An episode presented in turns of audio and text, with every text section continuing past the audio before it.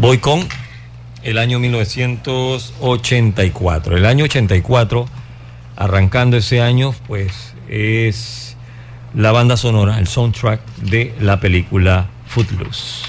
Los productores ejecutivos, Becky Shargo y Dion Pitchford, ¿ok? Ellos fueron los productores ejecutivos. El soundtrack llegó al número uno en el listado de los álbumes el 21 de abril del 84 durante 10 semanas. Bueno, el productor empezó a hacer canciones para Motion Picture, pero cada vez que recibía una llamada era para una o dos canciones. Dice, me estaba frustrando. Empecé a pensar que sería genial si pudiera hacer un grupo de canciones que crearan la textura para una película. Recordé eh, el Elmore City de Oklahoma, eh, pues la ciudad había prohibido bailar.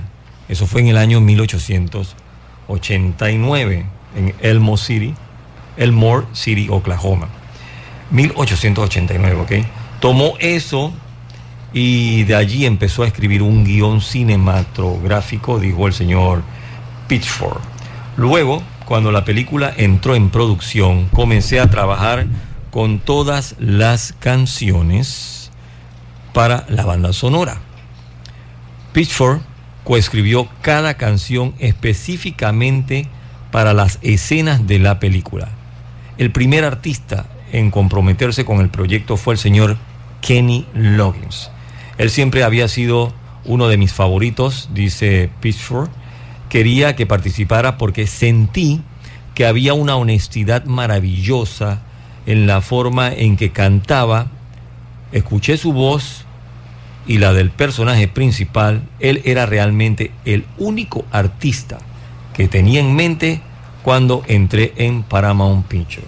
Footloose, la canción principal interpretada por Loggins, llegó a la cima del Hot 100 el 31 de marzo de 1984. Tres semanas después, el álbum alcanzó el número uno en el listado de los 200 álbumes más vendidos en Billboard. Aquí está, Footloose. Omega Estéreo, total cobertura nacional.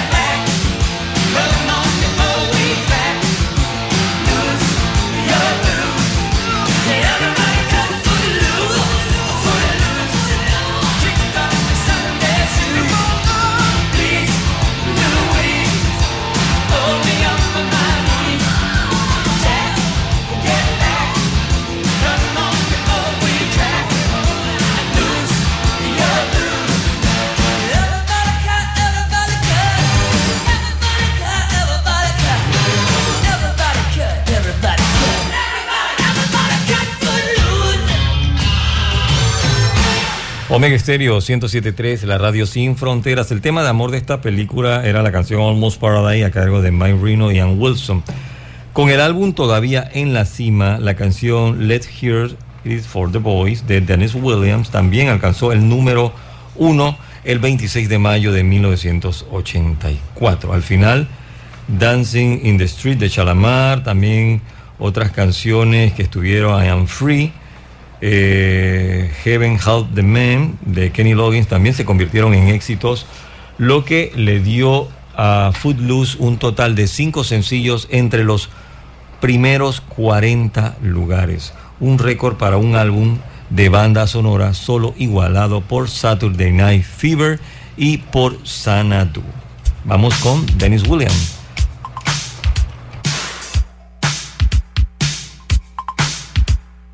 Omega Estéreo. Total cobertura nacional.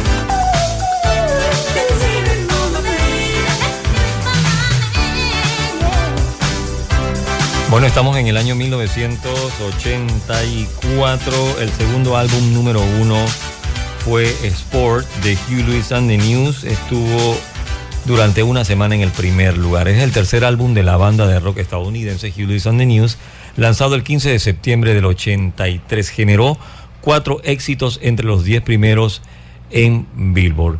Esta canción fue escrita por Mike Chapman y Nicky Sheen y popularizada por Hugh Lewis and the News. La canción fue grabada por primera vez por la agrupación Exile en el año 81. El sencillo de la agrupación Exile no logró llegar al Billboard Hot 100. Hay otra lista que se llama eh, Bubbling Under Hot Singles. Eh, se refiere a todas esas canciones que están pues antes de llegar a la posición número 100. Y el tema de la agrupación Exile llegó a la posición 102 en 1981. Bueno, la canción también fue grabada por los Bus Boys para el álbum American Worker del 82 sin mayor éxito, hasta que fue interpretada por la agrupación Hugh Lewis and the News. Este tema que se titula The Heart and Soul. Eh, a ver, ¿qué se me hizo? A ver, Will and the News. Aquí está, The Heart Soul.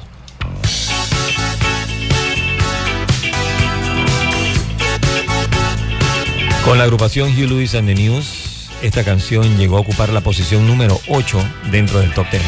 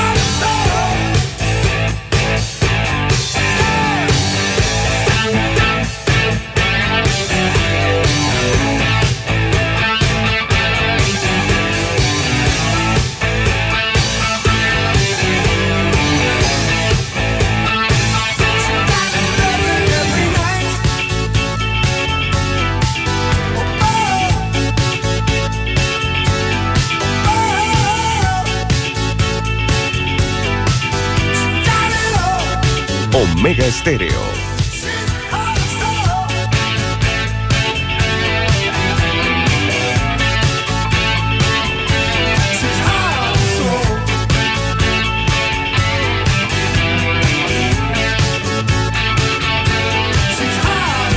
Esta producción de Hugh Lewis and the News Sport convirtió a la banda en íconos del rock and roll. Desapareció por completo la imagen de malos chicos y se impone una nueva dulzura de chicos de fraternidad. Todo el álbum tiene un sonido limpio, fresco y profesional.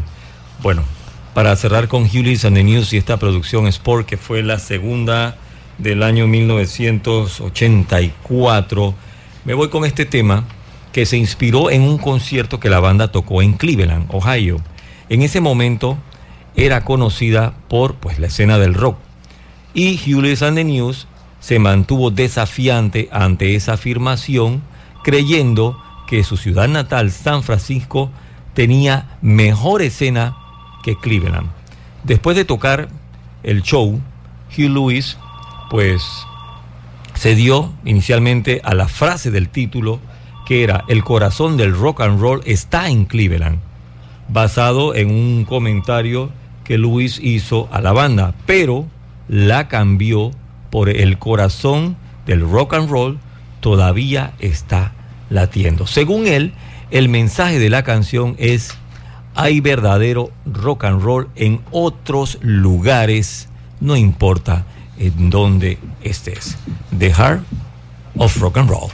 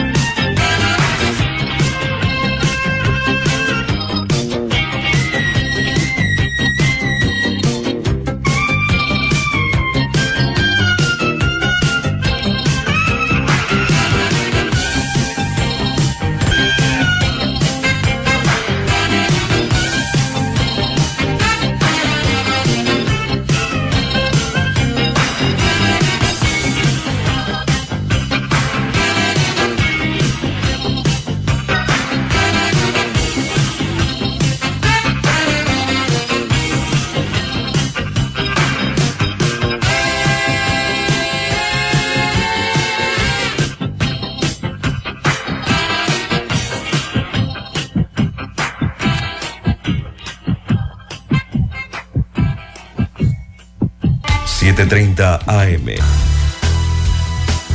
La radio Sin Fronteras les acompaña Roberto Antonio Díaz, año 1984. Ya arrancamos con Footloose, que estuvo 10 semanas de número uno. Le siguió la producción Sport de Hughes and the News, dos semanas, perdón, una semana de eh, número uno. Fue el segundo álbum del año 84. La tercera producción del álbum del año 84 fue Born in the USA de Bruce Springsteen. Eh, estuvo siete semanas de número uno de manera no consecutiva.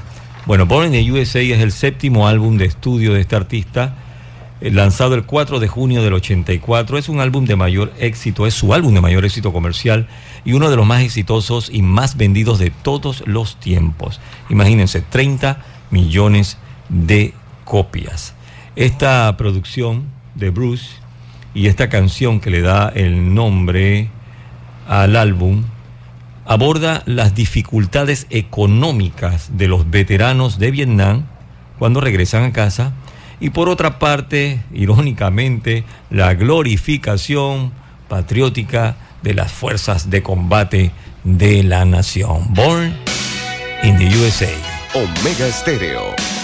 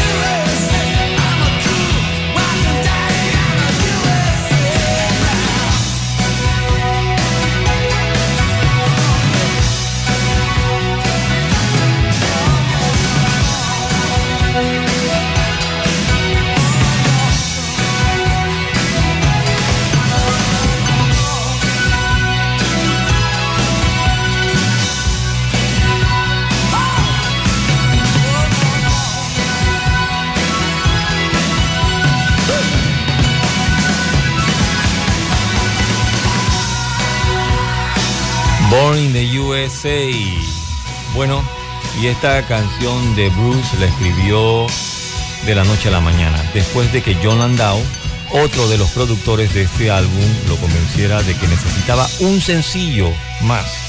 Según el periodista Dave, Marsh del libro Glory Days de Springsteen, pues Landau no quedó impresionado. Dice, mira Gruñón, he escrito 70 canciones. Si quieres otra, la escribes tú, fue lo que dijo Bruce. A pesar de esta reacción, Bruce pues se sentó en su habitación de hotel y escribió la canción en una sola noche. La canción Dancing in the Dark.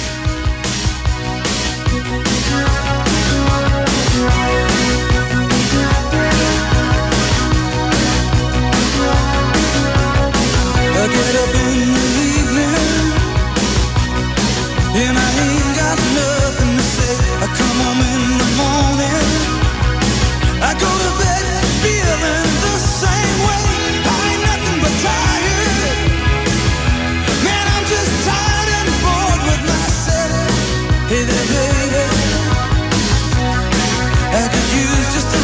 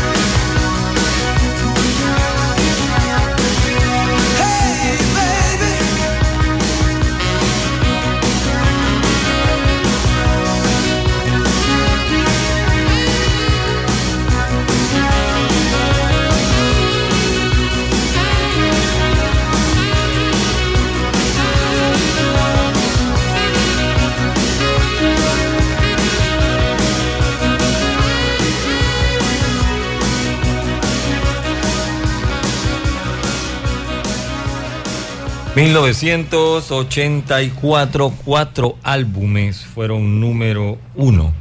Ese año fue, eh, en la década de los 80, el que menos producciones llegaron al primer lugar. Footloose, 10 semanas de número uno. El segundo fue Sport, una semana de Hewlett and the News. El tercero fue Born in the USA, siete semanas de número uno. Y el cuarto y último álbum número uno de ese año 84 fue nada menos y nada más que Purple Rain, The Prince and the Revolution. Ese fue el último álbum del año 84 que llegó a ocupar el primer lugar. El último álbum número uno del año 84 se mantuvo durante 24 semanas. Purple Rain, Prince and the Revolution Soundtrack. Porque Purple Rain es la banda sonora pues de la película. Prince se convirtió en un éxito comercial con su quinto álbum eh, que se titula 1999. Bueno, él allí estuvo, por decirlo de esta forma, pues preparando al mundo para el próximo movimiento y este fue Purple Rain, el álbum que también sirvió como banda sonora de la película del mismo nombre. Comenzó a tomar forma en el verano del 83 con un concierto realizado en First Avenue en Minneapolis. El concierto fue a beneficio del Teatro de Danza de Minnesota, pero Prince tenía otras cosas en mente. Los ingenieros David Ripkin y David Leonard grabaron el espectáculo esa noche desde un camión móvil. Tres de las canciones grabadas esa noche aparecerían en este álbum. Emocionado por la experiencia de tocar con su nueva banda de Revolution, pues arrancó así lo que fue todo un éxito para Prince. Vamos con Let's Go Crazy.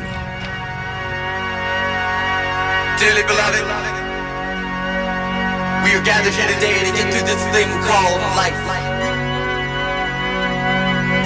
Electric word, life, it means forever, and that's a mighty long time. But I'm here to tell you, there's something else.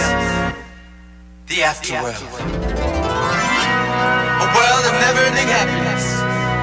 Can always see the sun, day or night. So when you call up that shrink in Beverly Hills, you know the one. Doctor, everything will be alright.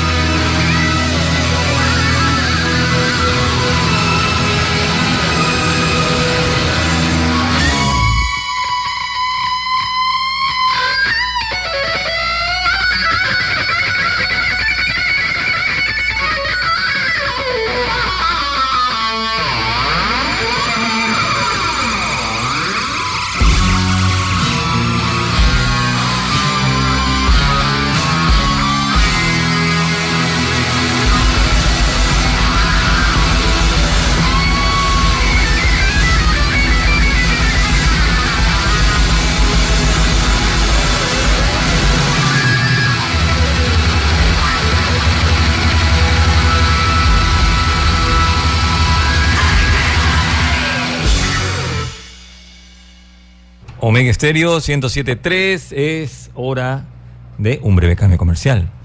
Aquí en Clásicos del Sábado, versión extendida, eh, año 1984, la última producción, el soundtrack de Purple Rain. Se escribió este tema, Purple Rain, originalmente como una canción country. Eh, Prince pretendía, pues, que con este tema contar con la colaboración de Stevie Nicks. Según Stevie Nicks, ella recibió una versión instrumental de 10 minutos de la canción de Prince con una solicitud para escribir la letra, pero se sintió abrumada. Ella dijo, lo escuché y me asusté. Le devolví la llamada y le dije, no puedo hacerlo.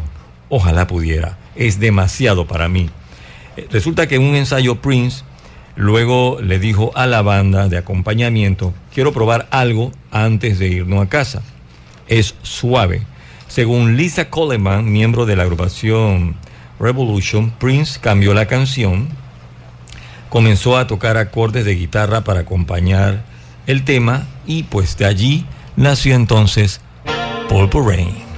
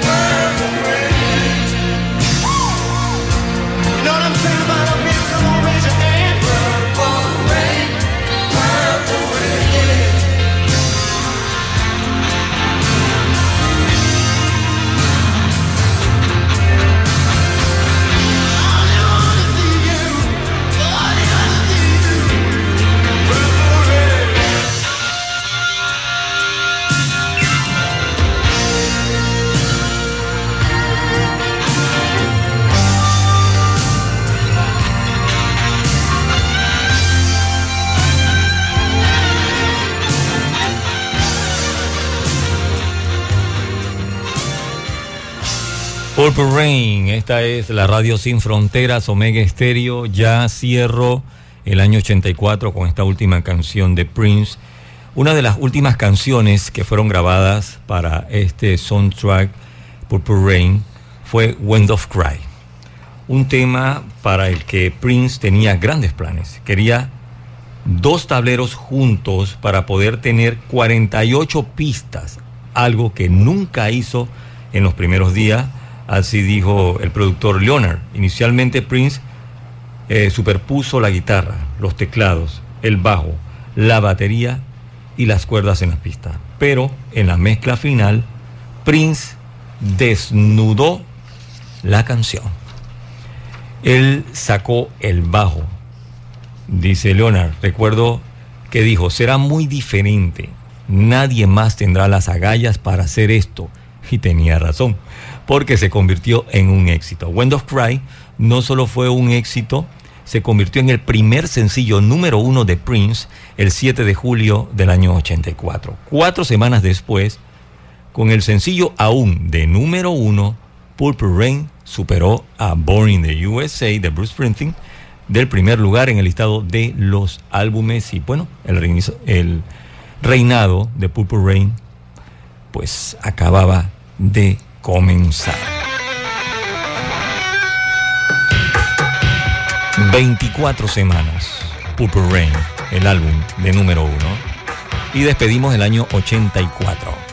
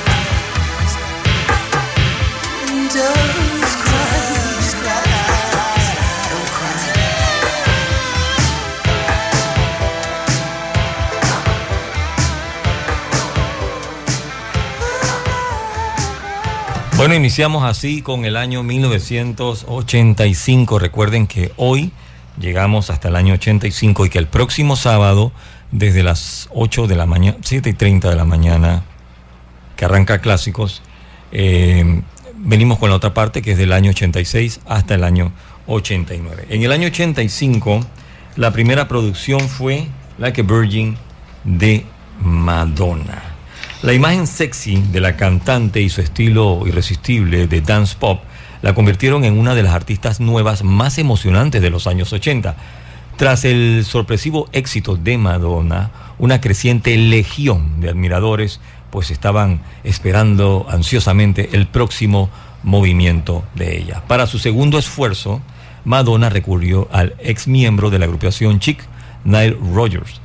Cuando estaba haciendo el disco, dice, estaba tan emocionada y feliz de trabajar con Nile, eh, no tenía idea de que iba a ser tan bueno, dijo Madonna. Like a Virgin fue escrita por Billy Steinberg y Tom Kelly. El primero acababa de comenzar una nueva relación después de un periodo largo y difícil y se le ocurrió la letra mientras conducía una camioneta por los viñedos de su padre en el valle de Coachella. Steinberg dice que reveló que el tema originalmente nunca lo pensó para que fuese interpretado por una mujer. Él pensó en la voz de un hombre. Pero, bueno, aquí está, la que. Omega Estéreo.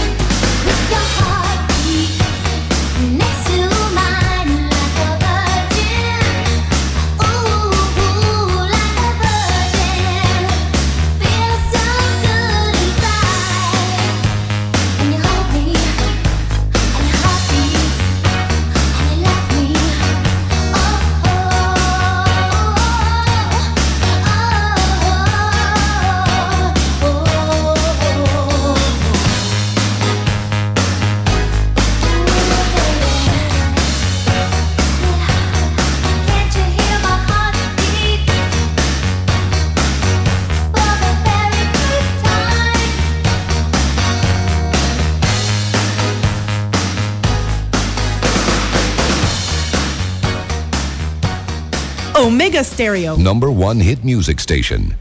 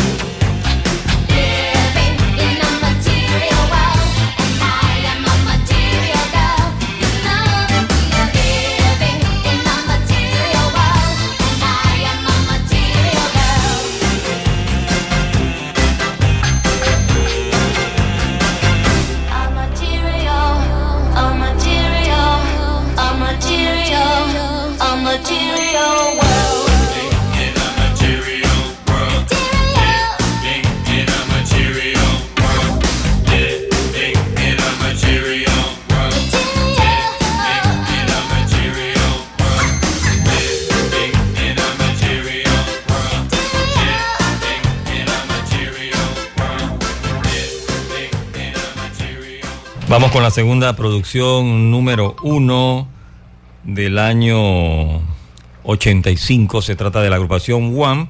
La producción se titula Make It Big. El ingeniero Christopher Porter trabajó por primera vez con One en el sencillo One Rap en el año 81. Luego compartió una opinión generalizada con los estudiantes británicos de que One, o sea, George Michael y Andrew Wrigley, no eran más que un grupo de pop desechable. No veía un gran futuro para ellos, dice. Pensé que solo eran una banda de adolescentes. Sin embargo, su impresión cambió unos años más tarde cuando trabajó en la cara B del sencillo Blue. Empecé a tener la sensación de que había algo más profundo para George Michael de lo que, quizás la gente había visto en él. Wake Me Up Before You Go Go, la primera canción eh, para este segundo álbum del grupo. Y resulta que se inspiró en una nota que su compañero dejó en la puerta de su casa para su madre. Se grabó rápidamente en los estudios de Londres, señalando el comienzo de un álbum que estaría a la altura de su título. El sencillo fue lanzado en el Reino Unido en el verano del 84, donde llegó directamente al número uno esa fue una buena lectura, pero hasta cierto punto también ejerció mucha presión en la agrupación, en los productores, pues para seguir trabajando con el álbum Wake Me Up Before You Go On.